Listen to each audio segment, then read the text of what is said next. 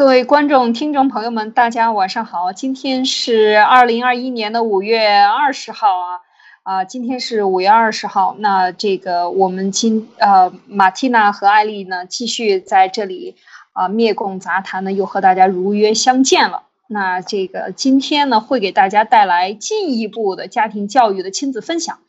呃，我们知道有很多很多的家长呢，心里都很焦虑，呃，和我一样。那我们呢，和大家来进行更多的分享。那么分享了会有一些实践的操作啊，会教给大家。那么我们大家呢，如果你有实践，或者你有进步，或者你觉得不适应，还有问题，还可以给我们留言。那我们还可以继续的，咱们战友和听众、观众朋友们呢，一起讨论，我们共同来为呃营造我们自己的好的家庭氛围来努力。好吗？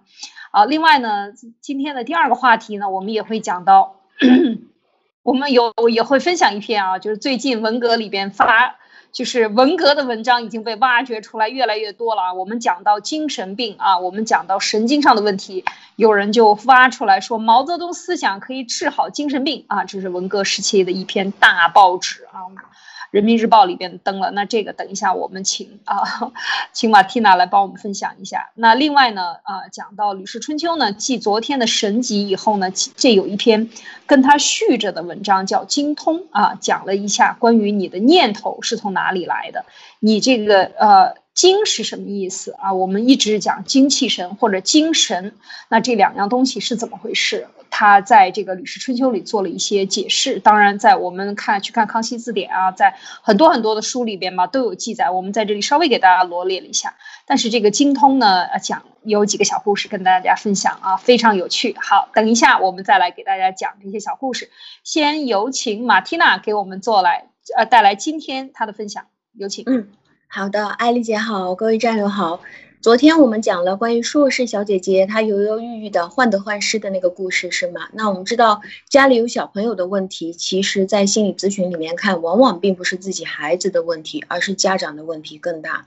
或者是说家庭教育方式给他带来的问题。然而这些问题作为家长本人，其实往往是不知不觉的，所以没有必要去怪自己，因为家长也是从这样的家庭环境当中成长起来的。那除了自己的家庭模式，普通人还真的就不能知道别人家的家庭模式是怎么样的。所以每个人的家庭里面都会有自己的经验和习惯，而我们每个人都觉得我们的家庭是最好的。只有当心理学家用大量的采样人们的习惯去进行一些把这些经验进行分类，或者是把这些行为进行分类做数据评估的时候，我们才会知道什么叫做社会平均。水平或者是什么是真正导致疾病的一些家庭习惯，所以我们更多要注意的是学习心理学。我们在直播当中，今天可以给大家或者是之前给大家分享的内容，其实是叫做主观或者是叫做意识层面的，也就是说，这个其实只是一个关于心理问题的解释。这个和调整我们的行为或者是调整潜意识基本上是无关的。那意识层面的说教其实作用是非常小的。这样就这个就像一个人，如果是他没有办法登台去做演讲的话，他是一个很害羞或者很要面子的一个人，很重视别人看法的一个人。那你说，哎呀，你就大方一点嘛，你不要紧张嘛。那你看看那些开朗的人，他在舞台上多自由啊，你也可以这样。那么这个人他会马上变开朗吗？其实基本上这样的话是无效的。这也像一个人当他失恋了，他实际的痛苦感觉就是非常严重的，而且有些人就是想自杀的。你跟他去说“天涯何处无芳草”啊，何便何必单恋一枝草呢？这个其实也是没用的。这个道理大家都懂，但是对不起，我还是很难受，我还是没有办法放开自己。所以这些严重的情况。必须要通过潜意识调整来解决。那行为的调整啊，一定要是通过潜意识的调整。这个和广谱的治疗比起来呢，当我们心理咨询师在做这种面对面的心理干预，呃，这个过程当中就会存在人与人的潜意识之间的那种相互感染，它的效果就会更好。但这是专业的话题，我们在这里就省略。我们在此只是做科普。那就这个心理学，有些人在问我关于潜意识是什么呢？在大学的心理学专业的人在说潜意识调整，这个其实只是调整心理疾病的一种治疗手段，这个和江湖上说的催眠彻底是两回事。这个就像我们在影视剧里面看到武术、中国功夫，和真正你跑去武术学校里面学的武术完全是两回事。这也像我们看那个舞台上的魔术表演啊，和我们真正跑去学魔术又是两回事。因为你真正去学魔术，你会发现，哦，原来我就是练我的手速度啊，或者是研究这个观众他的视觉盲点在哪里啊，怎么样去做注意力转移。这个其实不是什么灵异或者是神秘的东西。所以我们确认一下，在这里给大家科普的就是，人的情绪管理其实并不是在意识层面，而是在潜意识层面。所以。如果你觉得这个事情，当他陷入了悲伤的时候，你可以陪伴他一起哭，或者是一起悲伤。但是如果你说你不要难过，你应该高兴，其实这是没有用的。他如果是为了你卖你这个面子而假装高兴的话，其实也是无效的。那我们今天要谈的呢，就是在亲子教育当中最常见的教育失误，这个是在经典的家庭教育心理学叫做萨提亚的学派里面认为。孩子是父母的复印件，昨天我也讲过。那小孩很多的问题调整都是需要伴随着家长的改变来进行的。但是家长改变了，小孩在早年形成的那些潜意识也其实没有改变。但是如果家长是指责性人格，那小孩子也会跟着形成指责性人格，概率很高。那家长如果是一下子变了，那这个小孩会变吗？其实也不会变，但如果我们只是把小孩拿出来改变，小孩变了，家长没有变，那你把这个孩子又送回去，孩子继续被他指责，这个小孩子又会恢复到指责性人格。所以这个就是萨提亚提到的家庭治疗的观念。呃，在萨提亚这个学派，它就是呃比较倾向于这种家庭治疗的观念。那说到这里，艾丽姐，你有什么需要补充的吗？嗯，我觉得这个家庭参与，或者是说啊，你看他的这个里边讲到的这个教育的失误，嗯呃，就是指责性的啊。其实你我我觉得陪伴这一点呢，我是有一教，嗯，其实我也是在教育孩子上，或者是说我我从小就是没不喜欢小孩子，我非常不喜欢小孩子，不喜欢和小孩子打交道，非常讨厌小孩哭哭啼啼啊，这个就是这样的一个性格，所以。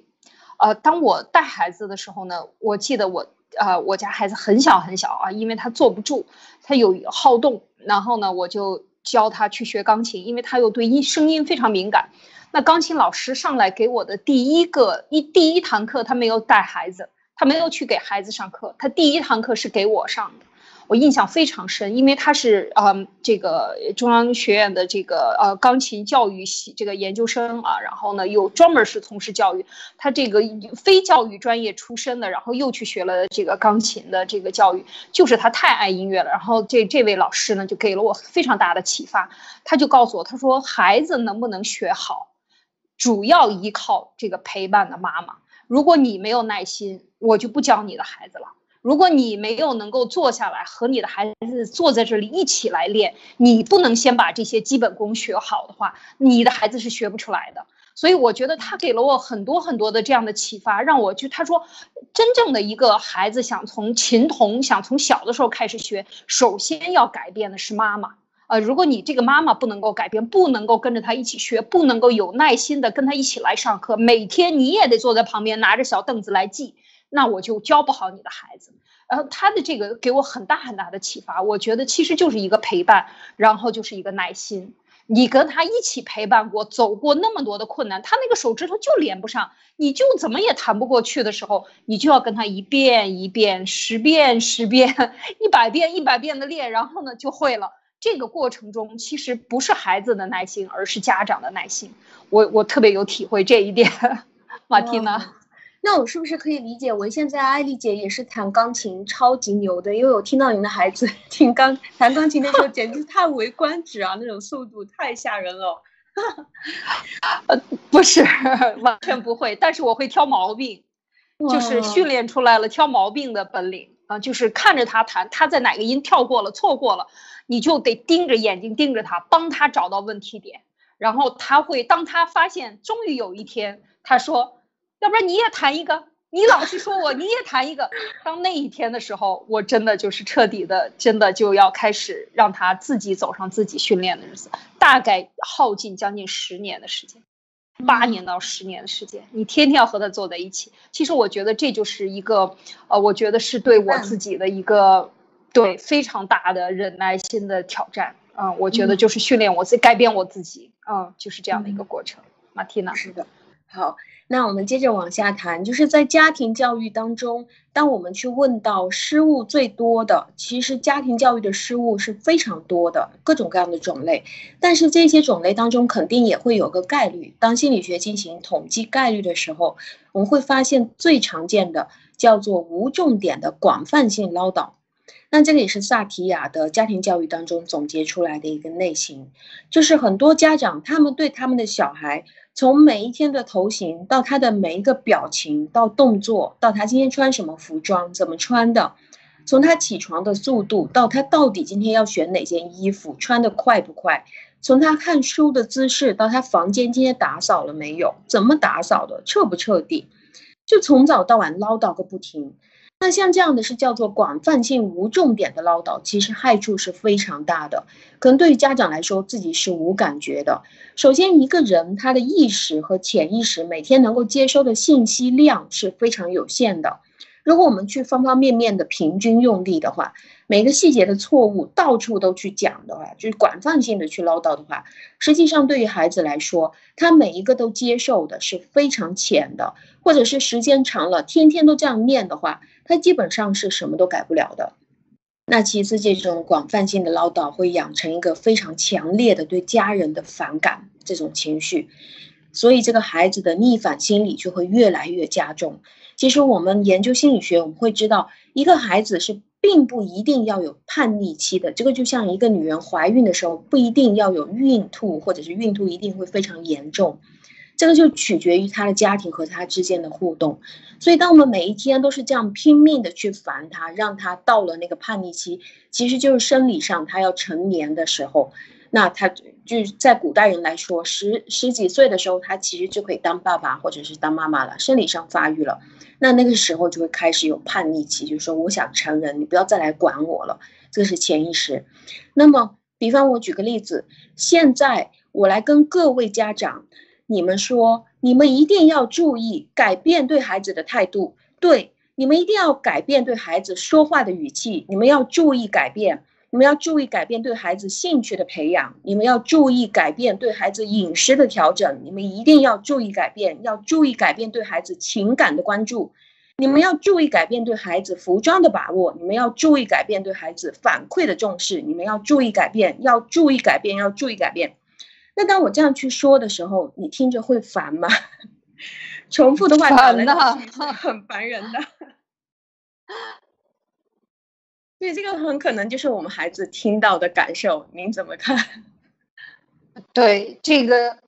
我觉得就是你刚才讲到的，他的呃，就是要当我们有了这个理论或者有这个知识的时候，我们的家长这个改变自己，我觉得就变得容易的多。最起码你意识到了。当你刚想指责的时候，譬如说你在呃不不洗不刷牙不洗脸就睡觉这件事情，或者是说早上起来不刷牙不洗脸这件事情，你说过多少次你的孩子？每当你央想要说的时候，你能不能这个意识到这个问题？先说意识到，然后你再说你要改变啊。就是说很多人他已经习惯了张嘴就来了，或者是说嗯他没有观察自己的这个行为的这个习惯，你就根本意识不到，你意识不到张嘴就来了。你说哎这个这东西你怎么玩都不行？怎么吃完饭的东西不拿到厨房去？呃你怎么乱扔东西？垃圾怎么不倒不倒掉？然后头发怎么没梳就去上学？为什么你要这样啊？这样所有的这些你看到的问题，其实你都可以，嗯，先从。改变自己开始，这个指责是很痛苦的，真的是很痛苦的。因为我我觉得我就是从小就是被被这个这样各种各样的这个规矩啊，这个教育大的，所以听够了啊，就是一辈子都不再想听了，就觉得就是这种感觉。所以我觉得这种心理就是推己及人，那孩子肯定也不爱听。所以我们也得控制自己，不要重复长辈给我们犯的错误。啊，对，是的。所以就是这一类的问题呢，它其实有两个很大的害处。第一个就是你是无重点的，导致孩子什么都改不了，因为人是接受不了那么多要更改的东西的。在他的感受呢，就是说我这个人糟糕透了，什么都不行，他有这种感觉。那第二个就是他对你的反感情绪加强，最后导致你随便说什么话，哪怕你在表扬他，他也不愿意听了；哪怕你说的很好听，他听着也很烦。所以正在听直播的各位战友，如果你对亲子教育广泛性的无重点的唠叨，这是你的问题的话，我告诉你，这是破坏亲子呃亲子关系的最重要的利器之一。这个会让你的孩子讨厌跟你沟通，或者是会产生你的问题，说为什么我孩子不跟我说话？那这个问题出现的概率有多少呢？在研究中，它是有百分之四十左右，也就是说，一百个。这种问题家庭、亲子问题家庭里面有四十个都是属于这种广泛性唠叨，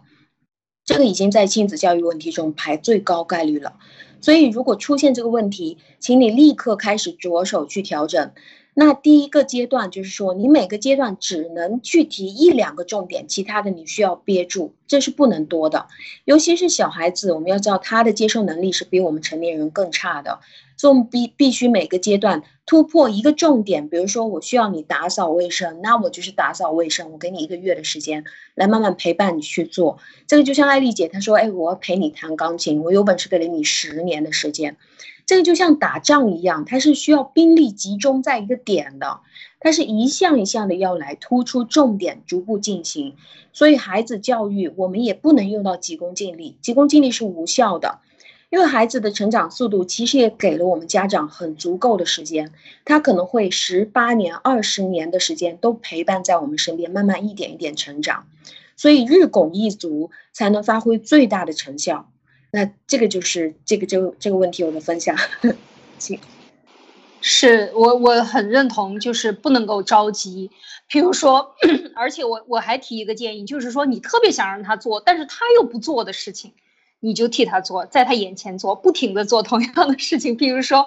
这个呃吃完饭碗就放在桌子上，他就想不起来要把它收拾好，把自己的这一个呃这个餐巾纸上的这一个盘子、碗、筷子、勺子、叉子。把他自己端到厨房去啊，就是比如说，这是我我的习惯。那你每个人收拾你自己的东西，他没有这个习惯，我就当着他的面我说啊，你今天忘了，我先帮你收拾。每天这样重复重复，最后有一天他就变成这种下意识的行动了。所以当我带着我的孩子去到我的亲朋好友家的时候，这个孩子就是我把他放到别人家，他就是吃饭的时候自己呃拿到碗了以后，他吃完了。就会放到厨房去，有的时候他会把它洗掉，别人就说啊，你的孩子才这么小，就会自己把碗洗了。说这个很多孩子都是一推六二五的往那一放就走了，这个其实这个时候我就特别高兴，我就赶紧把他们的夸奖然后说给孩子听，哇，他就觉得特别，他说啊，这算什么呀？这算什么？这很简单吗？根本就不是事嘛。但是大。大家要知道，就是培养他这么一个小习惯，我觉得可能至少要有几年的时间才能够把他培养出来。确实，像马蒂娜说的，一个好习惯的培养就是需要不停的重复。有的时候你不能骂他，你越骂他，他越不做了，你就做给他看。马蒂娜。是的，非常认同，这个就是榜样的力量。其实，在亲子教育或者是我们的所有心理学里面，我们都讲究的就是这个暗示，还有这种榜样的力量。因为如果是妈妈每一天都在这边帮你收拾的话，你就会形成一个概念，就是觉得，哎，好像吃完了饭马上开始收拾，这个是一件我们应该做的事，或者是不得不做的事情。那如果是有一天我说，哎，妈妈好累，你你。这样，宝宝，你去帮妈妈收拾一下好不好？那收完了以后，哇，谢谢你，今天太能干了。那么，当出去的时候，其他人看到说，哇，这个孩子他习惯就是那么好，那那真的太棒了。这个场景让其他人看到，然后告诉他，他就觉得哇，好有面子。我和其他家的是孩子是不一样的，其他孩子就出去玩了，饭都吃不完，就在那个外面到处跑。但是我在这边帮大家收拾，他也觉得这个事情是做的非常对。我觉得这个是最好的一个办法，就是榜样的力量。我们用自己亲自去带他，来让他知道这个方法是我们该每天做的，而不是我们什么都不做，在那边叫他。那另外一个问题就是，很多人在问说，呃，当我们在每一天提到说我们要为真不破，我们要说真话的时候，但是我们会发现，往往身边有一些人是一定要去说假话，或者是有些孩子他一定要去说谎话，他特别喜欢撒谎。这些人一开口就是谎话连篇。那什么样的家庭，从亲子教育来说，什么样的家庭能够营造出这样的孩子？就是说，他每一次只要他一紧张，或者是他大部分时间都在拼命的扯谎，答案就是所谓暴虐的家庭的环境。就可以造成这样的孩子。什么叫做暴虐呢？就是我们经常会用超过他出现问题的体罚，或者是冷漠式教育，或者是去不理睬他，或者是批评、打骂、拼命的打压他，或者是甚至我们可以在网上搜到很多用皮带抽、用棍子打，甚至用针去戳这个孩子。那这个孩子出一点小问题，你可以几天不理他，甚至是半个月、一个月不理他。你觉得你做错了一件事情，那我以后再也不理你了。你可以这样去做得到，冷漠。那你不跟他说话，或者是他出门玩一会儿游戏，你罚他一个月不给零花钱，这个都是过度的惩罚。那么只要他说出，而且他在家里面，只要他感觉啊，这类的孩子就是家长对他要求太过度严苛了。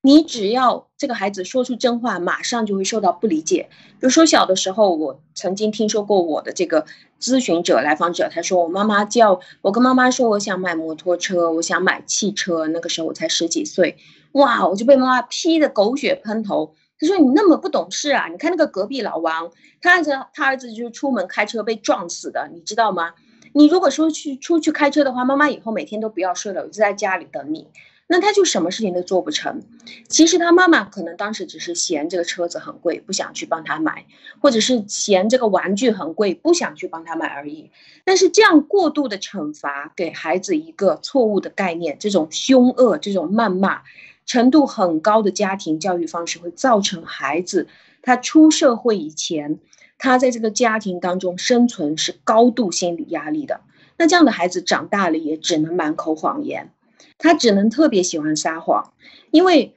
他撒谎的时候，在他的亲子教育，在他的家庭当中是非常有效的。只要他说出来，我今天非常乖，那妈妈就说，哦，那好吧，那今天就放过你，或者爸爸就放过你。但一旦他说出真话，他就完蛋了。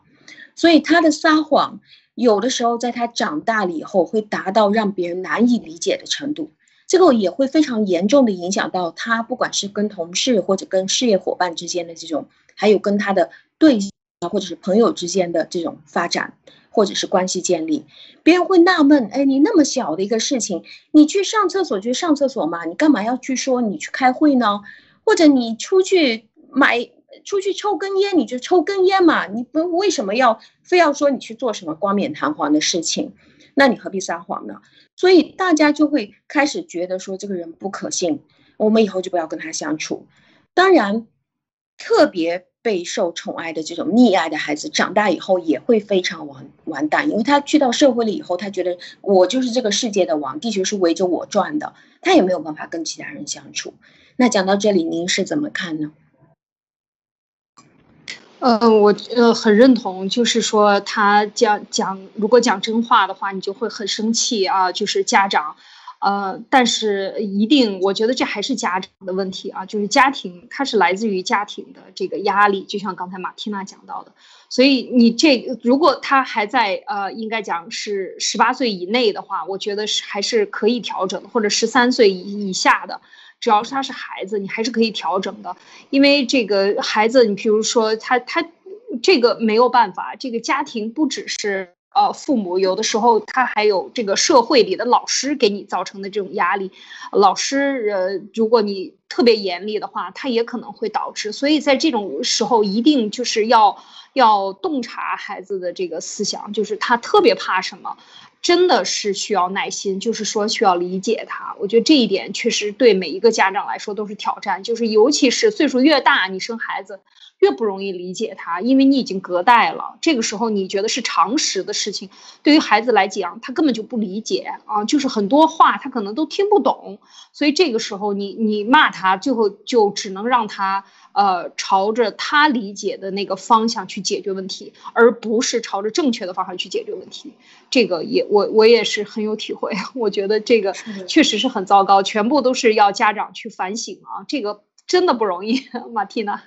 对，就是呃，今天的目目标呢是让大家可以知道有这么一件事儿，因为被残暴管制的孩子，他长大了以后会非常喜欢撒谎，而且这个可能会持续他的一生。如果他不经历这个心理医生对他的改造的话，因为他通过了十几年或者是二十年在家庭生活里面，已经养成了这种应急性的心理啊，这个就像随时他都在应急。它是条件反射一样的，就是随时灾难都会来临。他的经验从小到大告诉他说：“啊，我我强烈的预感就是，等一下如果我这样说的话，又要被暴打了，可能要被骂，啊，又完蛋了。那他怎么办？他就先混过这段再说。所以，因为他要被劈头盖脸的袭击了，而且他已经习惯了，那他感觉是非常难受的。那慢慢的，他的潜意识就会形成一种。”一一种一种概念，就是撒谎有好处，撒谎可以自救，至少，因为在小的时候，其实老师对孩子的影响没有家人那么大，因为家人是真正所有的他的生活来源，还有他所居住的地方，他是没有办法离离开家庭，但是他其实是可以离开学校的，这个很多孩子都是清楚的。那么，所以放假的时候，妈妈就问：“哎，你刚才去哪里了？”他说：“他明明出去跟人家打电玩了。”他就说：“哎，我在教室做作业啊，我刚刚出去跟人家约着一起做暑假作业啊。”那孩子，那个妈妈一听，哎，那还差不多。那为什么他不能说他去打电玩呢？因为他妈妈就觉得你需要在假期也是从早到晚都在那边保持学习做作业，这样才对啊，才是个乖孩子。那因为他妈妈根本就没有想过哪里来那么多作业，一个人他不去玩的话，他要干什么？小孩子天性就是应该玩啊，他可能不知道这个玩的作用有多大，所以我们就是作为家长，我们是需要去改变自己的观念，也也也要去承认说我们的孩子也是一个人，而不是在现在我们像孔子一样去要求他变成一个完美的人，或者是去完成我们的人生理想。所以在长大以后，这个人旁边的人会觉得，哇，这个人说话好多谎话，很拙劣。甚至有人明明是非常聪明的，就觉得这个人他很聪明，智商很高，处理事情的时候很能干。但是这些人一旦到涉及到他个人利益，或者是他一旦感觉到危险的时候，甚至很多时候，当这个人真心实意的爱上一个人，想要跟这个人处一个非常近的关系的时候。或者是把这个人当做重要的自己人的时候，他的谎话就像潮水一样的涌现出来了。就是他一旦关系近了，马上就开始跟你撒谎，那这个人就会拼命的跟跟他非常亲近的人，或者是他看重的人去说：“我不敢告诉你啊，我还不是怕你生气。”但这个亲近的人很可能会很奇怪啊，很诧异：“为为什么要生气？我没有生气啊。”但是别人就觉得没有必要撒谎。这个事情对他自己来说是无法控制的，是自发性的。那么，如果是周边的人并不是心理学家的话，他们可能就没有办法去理解这种人，他没有办法去理解说，由于他的紧张、他的拙劣，去反映出了他小时候原生家庭对他的暴虐，产生了他现在的这种所谓的拼命撒谎、拙劣的撒谎，拼命的给你编理由。那周边的人如果是。不学心理学的话，他只是觉得这个人，哎呀，好无耻啊！因为一天到晚在这边撒谎干什么？我已经看出来了。那大家就会影响到他的生活和事业，还有他的社交。所以，我们特别宠孩子不对，我们这样去严格过度也是非常可怕的。艾丽姐，你怎么看？对我，我觉得是让孩子和你啊聊天，能够孩子向你敞开心扉，这件事情是。哦，真的是要从小培养，太难了。就是我记得我有一段时间很忙的时候，我在中东的时候啊，我去去见我的这个，呃，这个一一个朋友，一去去跟他，他是基督教传统基督教家庭，那他呢，这位母亲呢，就是呃心理学的这个呃博士，呃，他在大学里教书。那么就是当时他就跟我讲，他有三个孩子，他很奇怪，因为他是基督教徒，他每一个孩子就是他去请过这个什么高人呐，去念经，他很多年都没有生孩子，他们夫妻两个，然后呢，然后就后来就怀孕了，然后生的孩子都是在十二月，每年的十二月二十五号前后几天啊，非常奇怪，每一个孩子都是在那个时间出生的，这是个完全没有计划的，但是他这个，因为他他很信教嘛，然后。这教义里边就是基本上每天晚上的九点以后，他就是全家人睡觉了，然后呢，他就跟我讲，呃，每天早上的五点钟，他们夫妻两个起床。有的时候他早上，呃，先他家先生，呃，做做生意嘛，他会早上四点钟就起床，然后五点钟他们两个起床会讨论一天的事情，会做饭等等。六点钟孩子准时起床，而他的那个小孩子，三个孩子啊，就是隔几岁生。都是这么准时的，我说那孩子几点睡呢？孩子是傍晚六点睡，然后呢早上六点起。我说你怎么做到的？他说嗯，他就非常厉害。他说他就是给他们养成这个习惯，然后每天陪他们玩到晚下午六点的时候就开始睡觉了。然后睡到早上的六点起床，然后最小的那个只需要两个星期，在月子里两个星期就已经养成了这样的习惯。然后呢，我他就跟我讲，我说那你的孩子，哎呀，特别的有礼貌，玩自己的，呃，玩游戏的那个玩具的屋子，一墙都是游戏盒子，然后呢，大家各玩各的。然后玩完了以后，睡觉就是睡觉的地方，学习就是学习，吃饭就是吃饭的地方，分得很清楚。然后呢，他就跟我讲，他说每一天，如果你特别忙，不管怎么忙，因为他在大学教书，他先生又做生意，整天不在家。我说你的孩子怎么会这么有规律呢？他就说每天必须保证至少三十分钟，要和每一个孩子进行有质量的谈心。啊，就是非常非常的重要。他说这个是最重要的一件事情，无论你干什么都不能找到理由去躲开，要和他谈心。他说你在这个谈心的过程中，一起读书的过程中，你就会和孩子进行交流，他就会把所有的心里话跟你讲。啊，所以我觉得这个方法呢，后来我就试图每天去。他说 quality 的是有质量的，不是吃饭你见我我见你，每天在一起二十四小时。可能也没有三十分钟的有质量的时间，真正的谈心，他就是这个。我觉得这是一个很非常好的建议。我后来就一直，呃，就是不管怎么忙，我都试图去找时间去和孩子聊谈心，聊你今天的事情，你觉得哪件满意了，哪件不满意啊？然后这样的话呢，特别是如果你是一个小男孩，或者是你的孩子已经开始会学校里三年四年级可能就开始有早恋了，小男孩小女孩这些事情。如果他不跟你讲的话，你就完全不知道，不知道怎么引导他，你就去骂他，根本没有用。所以我就特别庆幸我的孩子，呃，那么多那么多的朋友跟他一起经历了喜欢的所有的朋友，所以不管男孩还是女孩都和我分享，我就在这一点上我觉得特别好。这样的话，最起码我们就是心里是放心的，我知道他在想什么，是吗？是的，非常非常赞同，就是。呃，就当我开始刚刚刚刚跟那个艾丽姐我们开始认识的时候，艾丽姐的孩子就说我想做你的朋友，然后他就开始跟我聊天，然后觉得哇，这样的家庭真的是太棒了。其实真的在家庭当中就是这样的，你能够接纳多少，这个就是像你能够认真的或者是安静的聆听多少，你的孩子就能够跟你讲多少。如果你提前的跳出来，你说不行，妈妈接受不了你这样跟我说话，那么。其实最大的影响就是他大不了就是不告诉你而已，他没有其，但是他实际上要做的事情还是同样的，因为他是有这个天性的，所以我们给孩子的戒律，我们嘴上给孩子的戒律越多，孩子能跟我们讲的东西就越少，但是孩子的做法是不受影响的。我们需要去尊敬这个自然规律，他也是人，他也有喜怒哀乐，他也有自己的偷懒，也有小心机，也有踏踏实实，当然也会有正义。那如果说我们不能接受他是有缺陷的，这个就像我们不能接受自己是有缺陷的一样，我们大不了就是听不到而已，或者是到这个事事情已经产生到非常严重的时候，我们才知道，我们只能去面对那个后果而已。所以我觉得像呃这一位就是您的心理学的这个呃这这个老师他所讲的，保证每一天三十分钟跟着孩子进行有质量的谈心。我所理解的这个有质量的谈心，就是萨提亚他所说的这种一致性的对话，就是我怎么想就是怎么说。我可以告诉你，我现在听到这个东西以后，我很担心，但是我不会担心的跟你说话。我可以告诉你，我听到这个东西以后很害怕，但是我不会通过害怕变成愤怒来骂你。这个就是非常有质量的一种沟通。嗯，谢谢理解。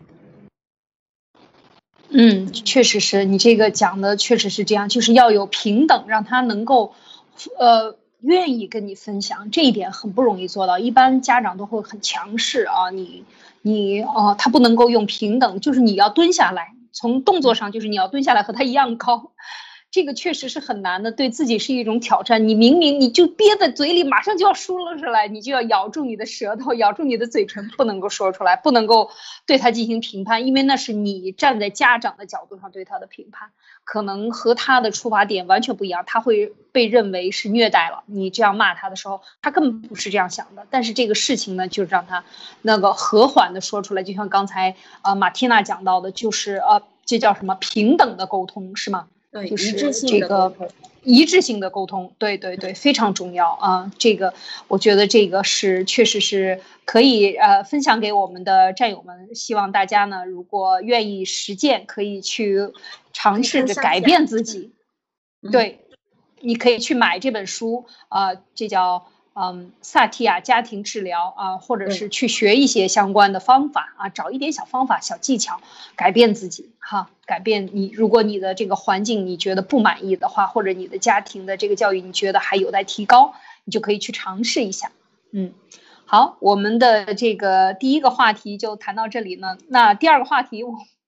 讲讲到了这个呃，讲到还和精神病啊、心理这个疾病啊、精神病有关系的。那么我们知道文革当中呢有这样的一篇文章啊，我这个在呃在这里我给贴出来，就是呃当时的一篇大字报，靠毛泽东思想可以治好精神病，这个很很有意厉害啊！这个毛泽东思想什么都可以干，既可以大炼钢铁、发展经济、搞原子弹、搞一切的一切，然后还可以包治百病啊！所以我我看到这个文章呢，真的也是呃这个也觉得很无语啊。你看这篇文章里面写重新认识精神病啊，这个就讲到呃解放军一六五医院啊，当时是来到这个郴州的这个精神病院，然后讲，然后呢，当这个医疗组说打算用毛泽东思想来治疗的时候呢，他们的这些病人听说亲人解放军来给大家治病，纷纷围拢过来，高呼毛主席万岁，毛主席万万岁。对这个，呃，看到这里呢，这个。这个我不知道，马蒂娜你怎么来解读这件事情？我觉得他说的这个我很相信的，我觉得他说的这个应该是对的，就是 我觉得这个报道挺属实的。因为如果我们站在那个啊精神病的研究方面去看的话，什么叫做精神病啊？就是一个人他的认知行为啊，认知情绪和行为之间产生一个严重的逆反，呃，就是说。就是说，当他比如说他家里面的妈妈去世了，是吗？那我们正常人就说啊，我们就哭得一塌糊涂，非常难受。但是如果说家里的妈妈去世了，我们知道了这件事情，我就要非常痛苦了。以后我们反映出来的是我们喜极而就就是我特别特别高兴，哈哈大笑，非常高兴的话，这个就是精神分裂症。就是精神病嘛，就是说我们认知知道这个事情是非常恐怖的，然后我们的情绪非常悲伤，然后我们却表现出来的行为是哈哈大笑，这个就精神病。那如果是这个精神病，他听看到毛主席写的这些东西的话，我觉得是非常符合一个精神病该知道的东西啊。因为这中共就是这样反着来的，丧事都是喜办，是吗？这个事情哦非常糟糕，然后就说哇太好了，我们太高兴了，这个就符合精神病啊，就是精神分裂症，就是中共现在出来的这些东西。所以当一个精神病他进入精神病院，每天在那边吃药，就说哎你多睡一下吧，今天不要起来说话了，不要出去打扰其他人。那突然间看到这个东西，觉得哎我好像是正常的，我觉得他就真的可以出去参加运动了，就是精神分裂症才能去参加他的运动。哼。对，非常有趣啊！你这个分析的很有意思，这个就是这么回事。站在这个角度来看呢，他就是精神病。所以在那个时候，全民可以讲都是被呃这个毛的精神，呃洗洗的很彻底的这个精神病。可以现在去想一想，举着红宝石在那儿唱跳着这个中字舞啊！我这个一直讲，我说我第一次看到中字舞，我最起码笑了半个小时，没有停止。那是我上大学了，我也是在老师家里，老师跳给我看，哇，把我笑死了。我家里人没有人跳的啊，没有人给我们讲这个文革，没没有，基本上没有经历文革。我们那个时候在军队啊，在部队里边看不经没有经历到文革，所以没有这个经验啊。第一次听到都已经二十几岁了，哇，笑死了。然后呢，就觉得这真是神经病。可是你想。你现在是这样看他是神经，可是现在的如果回到这个中共毛习的这个体系里边去想的时候，确实是这个很正常啊，这就是正常的这种反应啊，所以他要这次习神真的是要再次捡捡起来。你看他当时治精神病用的这些话，叫斗私批修，彻底改造世界观，灭资兴无，兴无什么意思？就灭掉资产家资本，兴这个无产阶级，就是真的是造反派啊。坚决战胜精神病啊！这是 啊，这是毛泽东思想治疗精神病的新医学药，而且把它当。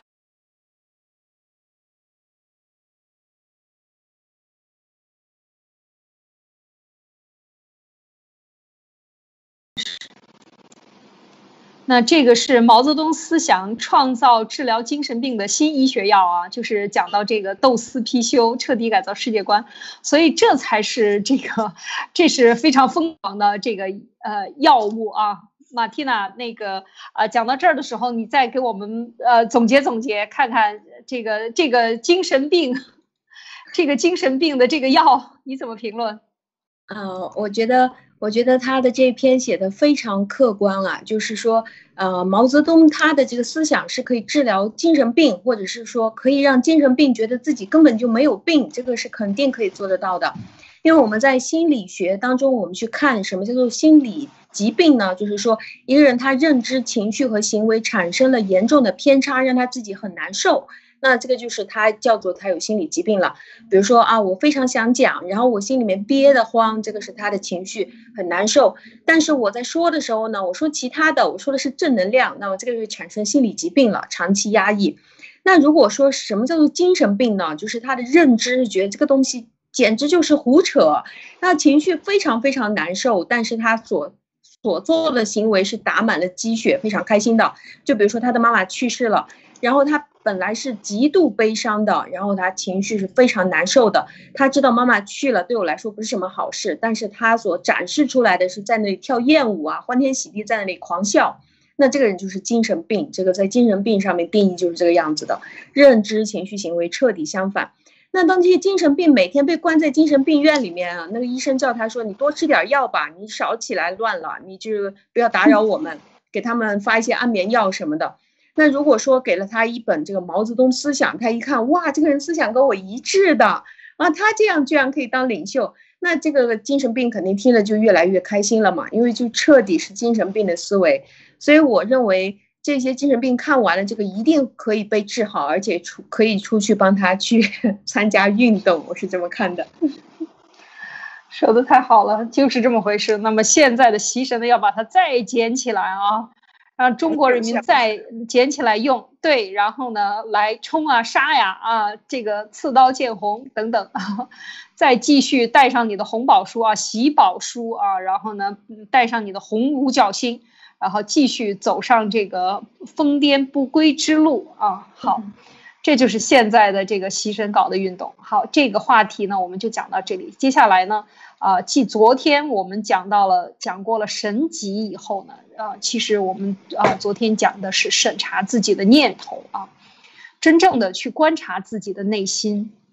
让自己能够察觉到念头，因为一切的根源都来自于你的起心动念。然后你能不能是不是把你的这个呃自己的这个念头打磨好了？是它是一个贪婪的，还是一个利己的，还是一个能够产生长远效果的，还是一个短期效果的啊？还是一个会产生？念效果完全给自己带来灾难的这样的一个念头，那么这些呢都要你去审查自己的念头。那么接下来呢，这个这一篇精通呢，就是呃跟这个神迹是连在一起的。他讲的就是人与人之间的沟通是否是可以通过感应来完成的呢？其实我们就是想告诉大家，它是可以的。他这篇文章里是可以的，而且。在那个时候的人，他更多的是通过这种对这些感应的研究呢，对心理的研究呢，来达到这个更快的判断啊，就是对事物的判断呢，可能会更加的洞察力会更加的强一些。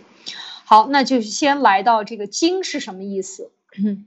这个经呢，我们看这里边呢，我做了一些解释，我列举了一些，它都是从这个康熙字典里拿出来的，它这个都是很多的呃，这个各各个时期的一些书籍对它的解释，其中呢有一条叫做“熟也”啊，“细也”，“专一也”，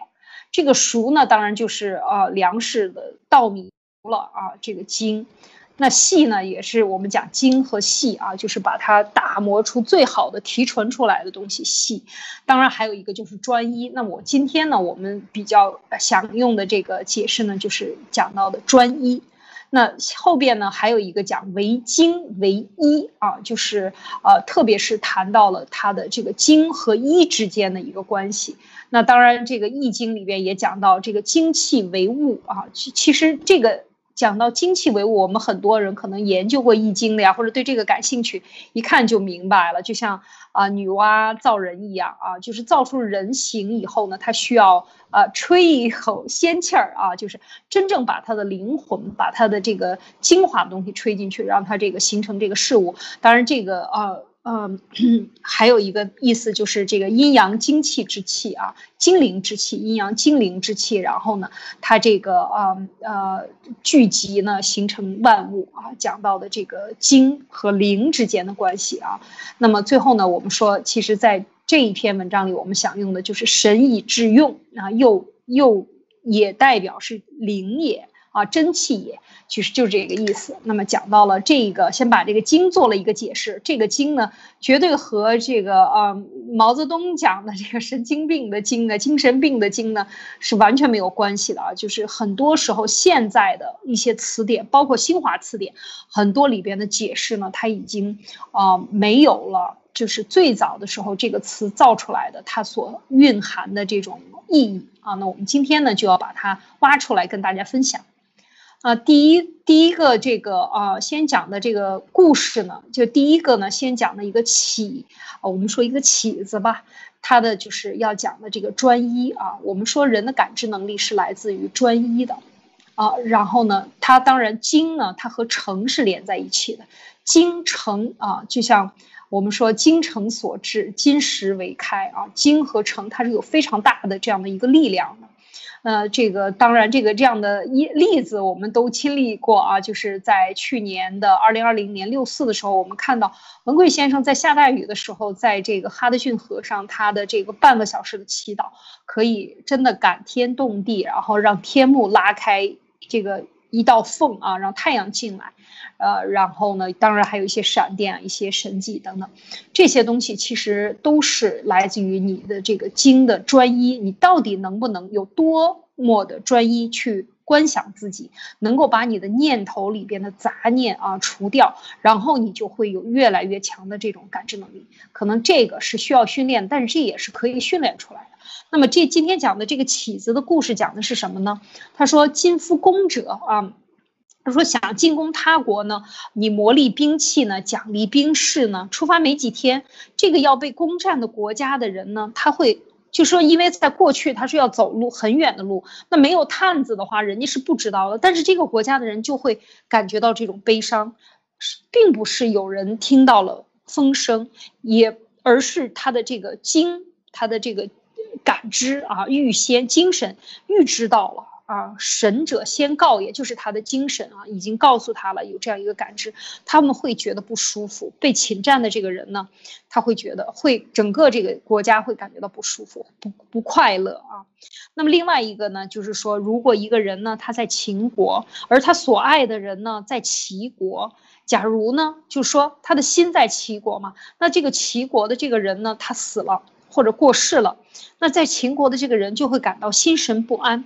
其实这就是精气往来的原因，它是能够有感知的。在古时候呢，更加的认知这一点啊，就是或者其实我们现在也很认知啊。我不知道这一点，马蒂娜你有什么点评？嗯，是的，我非常非常认同。就是这个在现在来说，这个其实就是叫做潜意识的沟通。就是当就像文贵先生，呃，那一天，我认为这个就是属于他的所谓他和天地之间的关联已经打通了。他用他的专注力，我们知道他是每一天都在不断的打坐或者是做冥想，而因为我自己也是属于一个每一天都需要做冥想和打坐的人，所以我可以呃通过自己的感知了解到的是。这种来自自己的专注能力，它其实是肯定需要通过训练。但是你会发现，你入定的速度，从你第一次开始入定开始，啊，那你之后会发现你入定的速度会越来越快，甚至当你给你自己下一个定义，比如说当我深呼吸多少次，我就会进入这种入定的状态以后，你会越来越快的进入到这种超级舒服的这种状态。那这个是一种什么状态？就是在你，呃，意志，还有你的注意力，还有你的大脑，还有你的整个情绪控制，还有你的身体系统的平衡，全部都是一致的。这种感觉就是那种心流的感觉，就特超级爽，就忘记了时间。所以我觉得古人他们在研究这种，呃，所谓当时说的是精气往来的时候，今天已经被科学证实，这个就叫做潜意识的沟通。所以当他们出发。呃，出去讨伐的时候，如果是在那个地方有你自己爱的人的话，你就会发现啊，你的心就开始慌了。或者是在当地的人知道有有前面的敌军进来讨伐的时候，虽然还没有看到人，就开始心慌了。我觉得这个是一定存在的，它在科学上现在也是可以验证的。亲爱理解。好，我们就讲第一个故事。那这个故事呢，它里边讲了三个啊有名的人物。那这个人物呢，我们都是耳熟能详的。第一个呢是养油鸡射犀牛，然后呢，他用了特别特别大的力气射中了石头，然后这个箭雨呢就深深的藏在这个石头之中。看到了他这个呃，由于他当时他的内心太专一了。他就把所有的力气都用上了，所以他就把这块石头当成了犀牛。那么这一箭呢，就射进去。可是当他看到这是一块石头，再想往石头里射的时候呢，他就射不进去了。那伯乐呢，也是一样，他每天他学习相马啊，就看到了他所有的眼中所见之处都是马，他看看不到别的东西。他的精神专一于马的这个原因呢，所以导致他能够一眼就能够看出来什么样的是好马。什么样是千里马？所以这就是伯乐相马的故事。那那这个这个宋国的这个鲍丁呢？这个厨子呢，姓丁的这位厨子呢，他就特别喜欢这个拆牛啊，就是把牛呢，把它进行肢解。嗯，他看到的除了牛之外就没有别的东西了。整个三年中，在学习当中啊，就学习解牛的过程当中呢，他就看不见一只活牛啊，就是可以到这种程度，就一把刀用了十九年。当他真的厨艺出来以后呢，这个刀刃呢，十九年之后，这个刀刃呢，还是跟刚刚磨过那样锋利。就是由于他分解牛的时候，他是顺着牛的肌理，他等于把牛看穿了，然后精神专注于这个牛的它的这个肢解的整个过程，所以他不会把刀崩到这个牛骨头上，不会把刀刃崩断，而是完全顺着它的肌理。这就是说，整个的都是来自于他的这个专一啊，就是这三个故事讲的都是专一，所以他能够啊，这个精和诚嘛啊，他用心呐。诚是用心嘛，真正用心去去体会这个这个，呃，他要做的这个事情，所以他就能够特别的能够获得这个结果，就是非常的在一一某一个领域里取得非常大的成就。啊，说到这儿，我不知道马蒂娜，你有什么呃想跟我们分享的，或者看到这个故事？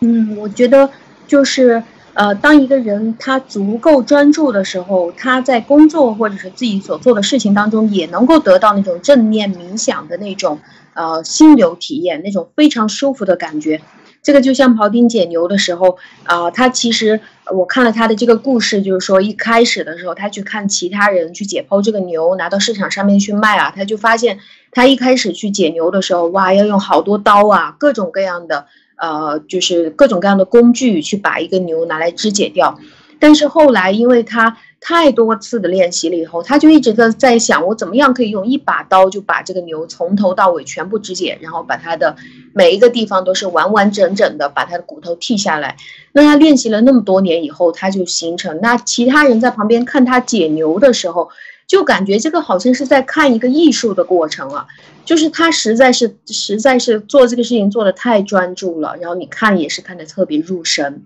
特别开心。所以在我们去观察很多人热爱他的事业或者是专注于他自己所做的事情的时候，其实我们是非常享受的。这个就是精诚所至，金石为开的感觉。嗯，是啊，其实我也是，呃，也讲过，我这个和物理，呃，物理院士啊，这个原来一起聊天的时候，就是他这个我讲这个院士，他就老讲这一自己一生只做这一件事情，对物理感兴趣。当他跟我讲解这个，那个时候才只有五八六的电脑啊，给我啊，把我带到屋子里去看他的最好的电脑，然后说我给你画一个图来欣赏一下这个美景啊，其实。那么，那么觉得，我觉得很老小老头儿有什么好这么兴奋的，像一个孩子一样？原来就是画了一个 cosine 的一个曲线，然后他说：“你看这个这个计算式，这个数学计算式是这么的完美。”他说：“我觉得就像世界上，他说如果我会音乐的话，我觉得就是最美的音乐啊！我看到 E 等于 mc 方。”就是最美的音乐，最标准的艺术品，就是特别欣赏它。其实我觉得就是专心的去研究它，感受到了这一样东西带给他的身心的愉悦，而且他能够把它用在真正的去把它活灵活现的用在了生活的这个物理当中啊，或者是在生活的这个他的专业当中，你就会感觉到他真的是享受。就像马蒂娜讲的，他真的是享受这个过程，它是一个艺术的过程，是吧？好，嗯。接下来呢，我们讲他第二个故事。那第二个故事呢，啊，就是呃钟子期的故事。这个钟子期听人敲石磬的故事。这个故事呢，其实也是讲到了就是内心和你的这个故事之间的关系啊。这个故事讲的是钟子期呢，有一天晚上听到了这个敲击石磬的人呢，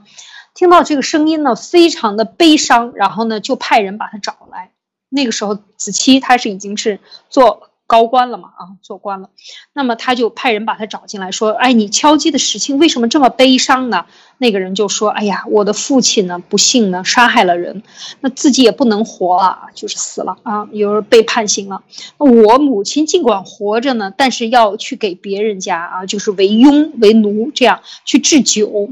我尽管也活着呢，却也是要为这些公家呢啊去击磬。”呃，我已经有三年没有见到我母亲了。以前我住在这个一起的时候，街市的时候，我经常看到我的母亲，我就想把她赎回来，挣钱又赎回来。可是现在我又没有钱财，而且我自己也是卖身为了公家的人，特别的悲伤啊。然后钟子期听了以后呢，就特别叹气呀，他就说：“哎呀，可悲呀，可悲呀！你这个敲击的这个石磬呢，不是用你的手敲的。”也不是用锤击的这个器具敲的，你敲的也不是石磬，你敲的是一种悲伤的音乐。这个悲伤存在于心中，而这个木锤子呢和石磬都会附和着你。因此，君子呢真的是有真诚的心呢，就会从各种方面表现出来、外化出来啊。你自己感动，你就会感动别人。根本用不着你去强迫别人体会啊，或者是去述说，你只要真诚的用心呢，别人都能感受得到的。那这里边其实就讲了一个，就是你既用心，你能够传递出这个声音，不管你外化的是一个钟磬，还是你是一个钢琴，还是一个呃一个笛子，一个口风琴，不管是什么东西，或者是一个一一幅画作，是吧？它都能够表现你的内心。而如果真的有心的人，他是用心聆听的，他也一定会能够感知到你的这个要传达的意思。就是说，全部的沟通呢，都是来自于内心。我们讲这个经啊，经来自于你的内心。哈，讲的这个第二个故事，呃，马蒂娜，你有要分享的吗？嗯，我觉得这个就是，呃，钟子期他是属于一个非常呃，就是对世界非常有感知，也就是现在我们所说的这种愿意中立聆听的人。他并不是只关注于他自己的应该必须，比如说，哎，我是有钱人，你是个穷人，你不应该在我这边扰民啊，搞那么大声音出来干什么？那这个就是属于一种社会暗示或者是等级的暗示。但是他的观点之所以不同，因为他愿意去聆听，而且他不但听到别人在那边敲石头，他还能够听到别人的那种悲伤。那这个也不难看出，说为什么他敲完石头，他可以找到自己的生母了，因为他角度就不同。他在开放的对待这个世界的时候，他就能理感呃理解到别人的这种情感，然后他也能够真正找到他的共鸣，或者是真正这个和他心灵相通的人，就可以真正和他遇见了。嗯，所以我们知道这个钟子期都是这个很有名的。很有名的这个成语叫做呃知音，是吧？就是钟子期和俞伯牙，他们能够听到你的声音，然后呢，听到这个呃这个在山里边高山流水嘛啊，这个有有这个知音，能够你弹的我能听懂，我弹的你能听懂。最后当两个人死了以后呢，就再也没有再也不会去找另外的人了，因为他也感受不到这种内心的这种共振了。所以我觉得其实这个像这种。呃，越人呢，他讲的这个故事呢，其实就是一一样的，和我们后来流传的这个呃这个故事也是一样的，就是呃你这个知音呢，或者是你真的是想去听的话呢，一定要来自于你的这个内心哈，这是一个故事。另外呢，嗯，第三个故事呢，就是讲到升喜的故事啊，这也是他你你的这个感知能力，当你有很强的这个感知，它是能传达的，能够沟通的。那这里就是说，周朝呢，我们知道春秋的这个嗯末期的时候已经争乱了，很乱了，啊，就是战国时期啊。周末期的时候呢，就是已经很乱了。那么这个申喜呢，他和他的母亲呢，在战乱当中就走散了，然后呢，他就很想念他的妈妈，他不知道他的妈妈到哪里去了，然后他也这个有了比较固定的这个这个生活，然后呢，就是有一天呢，他就听到一个乞丐在门外唱歌。他心里面就特别的忧愁，然后呢，他就让门外的守门的人呢去把唱歌的这个乞人请进来，亲自接见，因为他听到的这个声音他太难过了，他就说你为何行乞呀？然后就和他交流，然后聊来聊去，最后发现那个乞人呢正好是他的母亲，你说多么的这个神奇呀！因此呢，这个他就讲到这个故事，说父母对于子女啊。子女对于父母其实是一个身体分成了两半，精气相通而呼吸不同，就如同草莽有花有果，树木有心有根一样。虽然呢，它离开了异处啊，各自异处呢，但是却可以彼此相通。心中的心呢，这个想法呢，互相的是连结的。有病痛呢，你就会互相帮助；有忧伤呢，互会互相感动。如果对方活着呢，你心里就会特别欢喜；如果对方死了，你心里就会特特别的悲伤。这就是骨肉之亲啊，这是一种天性。这种天性来自于至诚，啊，至诚就是这个呃，这个彼此心中呢会有一种复合，两方的这个精气呢会相通。说这个时候呢，其实他是不需要任何言辞，真正你的这个内心啊，就是你和你的这个血脉相通的人呢，他是这个。叫做他这个原话叫做“神出于中而应乎心，两经相得，其待言哉”，就是这样的意思，就是出乎中啊，就是至诚，内心的至诚就可以产生这样的一种共振，最后你能够找到失的失散的母亲啊，这个其实很神奇，但是这个有没有科学根据呢？马蒂娜？哦，是。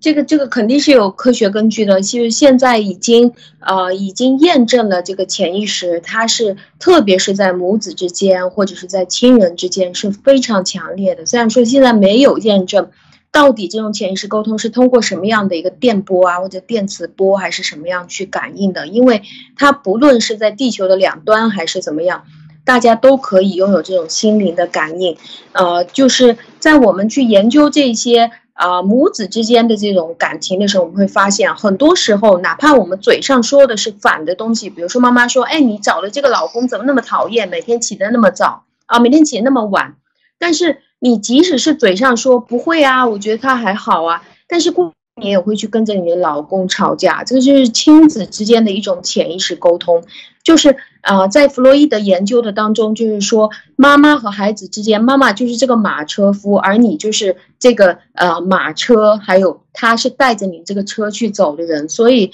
呃，我我我相信在两千多年前啊，这个升喜的这个故事，到现在来说也是科学可以验证的，就是亲子之间还有彼此叫做重要他人，现在就是当我们心灵相通的人之间，我们是会对对方有有这种感应的。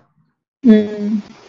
确实是，所以我们今天的这个呃，讲到了感应啊，讲到了沟通，然后讲到了精啊，就是你自己的神。如果你真的是可以专一、专注于观察自己的内心，然后你能够去做这种冥想，然后用自己静下来观察自己的念头，然后使自己的念头更加的单纯，或者是更具有力量啊。我们讲正道主义、正向的这种能量的话，你把那种负面的。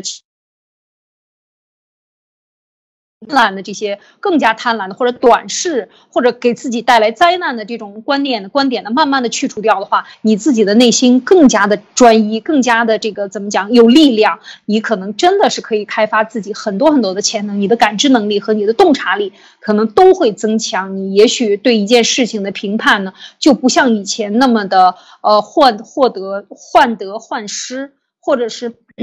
看。不清楚，然后无所谓，或者是浑浑噩噩，那么你可能会活得更加的精彩啊，活得更加的这个精明、精清亮啊，你的大脑呢会更加的清醒，你自己的人也变得更加像换了一个人一样啊，就是说这些都可能会发生改变的呢，而且这个呢也是通过训练可以做到的。那我希望我们今天分享的这个啊《吕氏春秋》的这个啊精通这一篇文章呢，能给我们带来一些思考和启迪啊。希望我们大家能够在运用一些心理学的方法呢，能够真的啊去改变自己，然后让自己变得更加的有力量，效率更高，思维更加的敏捷，洞察力更加的强，是吗？我们马缇娜，你有什么要补充的？是的，非常赞同。就是在现在，我们每一天这两天都在谈这个躺平的时候，如果你决定躺平了，你除了躺在家里跟着家人吵架、跟自己找麻烦以外，其实你可以做的更多事情，就是在这边试一试正念冥想，观察自己的呼吸，观察自己内脏的流动，然后去感受一下。其实，在你的房间里面，除了你去思考一些应该必须以外，你可以感受到其他更多的东西。嗯，确实是好，那就欢迎大家试一试吧。如果你有反馈的话呢，可以跟我们讲一讲。如果你觉得收到了好的这个效果呢，也跟我们讲一讲。或者你有困惑，也可以给我们留言，好吗？那感谢大家的时间，今天我们的灭共杂谈就分享到这里，再见，再见。